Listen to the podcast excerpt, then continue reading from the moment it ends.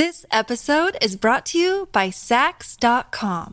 At Sax.com, it's easy to find your new vibe. Dive into the Western trend with gold cowboy boots from Stott, or go full 90s throwback with platforms from Prada. You can shop for everything on your agenda, whether it's a breezy Zimmerman dress for a garden party or a bright Chloe blazer for brunch. Find inspiration for your new vibe every day at Sax.com. Look, Bumble knows you're exhausted by dating. All the must not take yourself too seriously and 6 1 since that matters. And what do I even say other than hey? well, that's why they're introducing an all new Bumble with exciting features to make compatibility easier, starting the chat better, and dating safer. They've changed, so you don't have to. Download the new Bumble now.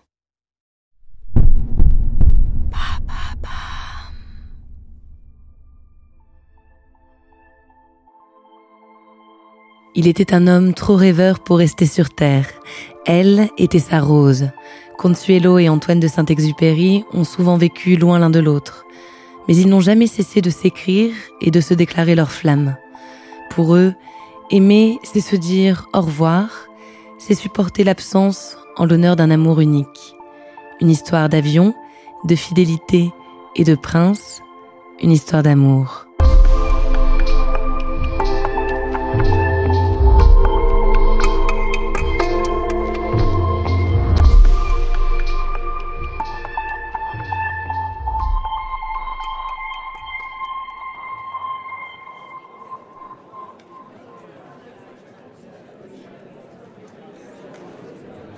« 1930, Buenos Aires.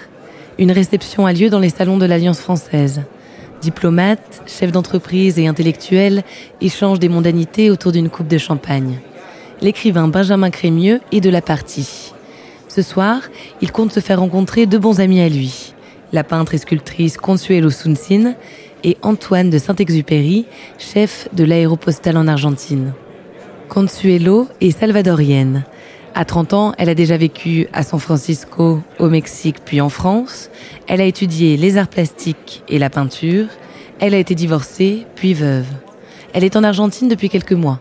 C'est le président lui-même qui l'a invitée, elle et un groupe d'écrivains français dont fait partie Crémieux. Ce dernier a rencontré Antoine de Saint-Exupéry à la Nouvelle Revue Française, une publication littéraire. Car Antoine écrit des romans et des poèmes. Et s'il est une chose qu'Antoine aime autant que les mots, c'est l'aviation. Il admire les avions depuis son plus jeune âge et a appris à piloter pendant son service militaire. Il travaille depuis 1926 pour l'aéropostale.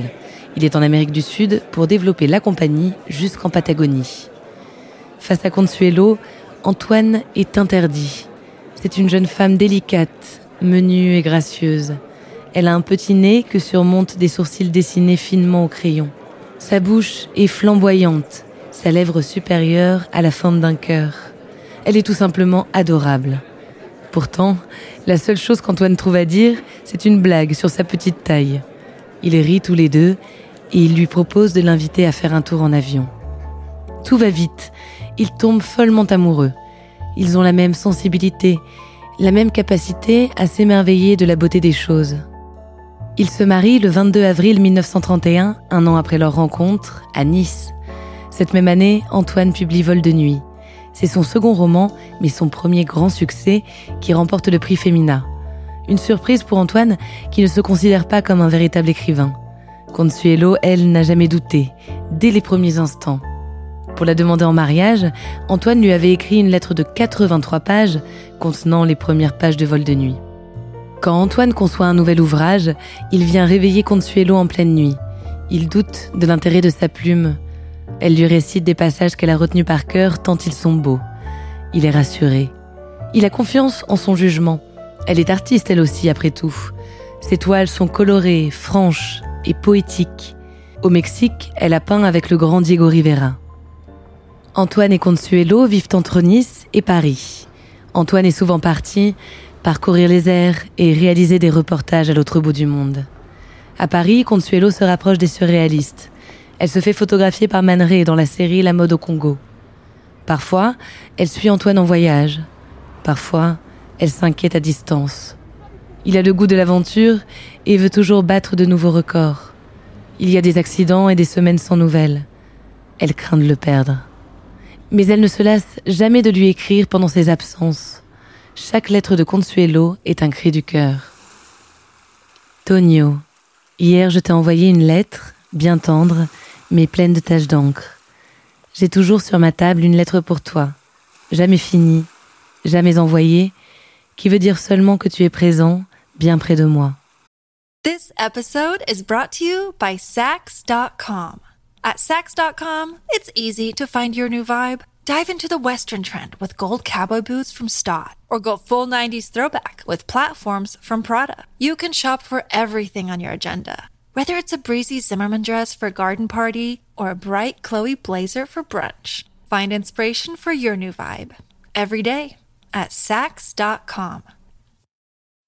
When you need mealtime inspiration, it's worth shopping Kroger, where you'll find over 30,000 mouthwatering choices that excite your inner foodie. And no matter what tasty choice you make, you'll enjoy our everyday low prices, plus extra ways to save, like digital coupons worth over $600 each week. You can also save up to $1 off per gallon at the pump with fuel points. More savings and more inspiring flavors make shopping Kroger worth it every time. Kroger, fresh for everyone. Fuel restrictions apply.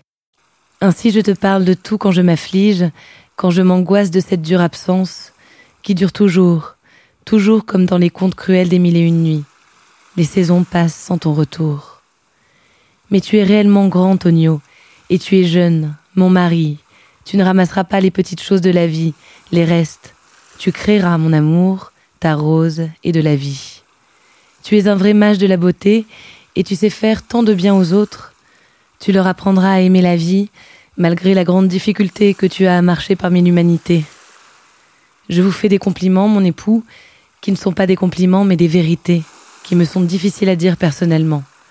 Quand tu es inquiet, parce que tu donnes tant de toi dans tes livres, garde-toi bien de tout mal, de toutes les douleurs morales. Je ne veux pas que tu sois marqué, toi, par des choses laides. J'accepte volontiers ta lutte, dans le désert, dans tes avions. Cela n'a pas toujours été facile, n'est-ce pas mon amour, mon enfant chéri? Tu vois, le ciel nous aime. Je crois que toi et moi, nous sommes un cas, des enfants protégés par Dieu. Je vous aime, je vous aime mon amour. Votre Pimprenel, Consuelo. Dans cette lettre, Consuelo se désigne comme la rose d'Antoine, car c'est bien elle, la rose qu'il décrit dans Le Petit Prince qu'il commence en 1942. Cette rose unique, différente de toutes les autres roses. Consuelo, des années après la mort de Saint-Exupéry, évoquait l'origine du roman. L'histoire est euh, lui, lui-même et le petit prince, c'est son anima, parce qu'il faisait une conversation avec lui-même. Mais l'histoire s'était passée long, longtemps. Quand il a eu un accident au Guatemala, il m'avait promis de ne plus voler. C'était vers l'année 34. Et quand même, une fois qu'il a été guéri, car c'était un accident terrible, il a continué de voler. Mais dans ces moments-là, il a, il, quand il a écrit son accident, c'est la, le pilote qui a une panne. Et le petit prince, c'est son, âme qui lui demande pourquoi tu abandonnes ta rose?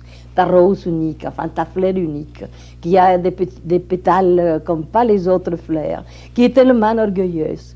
Mais elle est si belle, disait le petit prince, et elle parfume, elle embaume.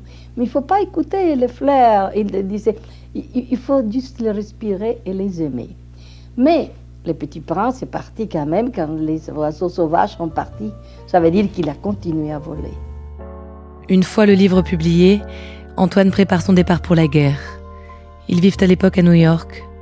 Consuelo se retrouve seul, une fois de plus. Mais la tendresse entre eux est plus intense que jamais.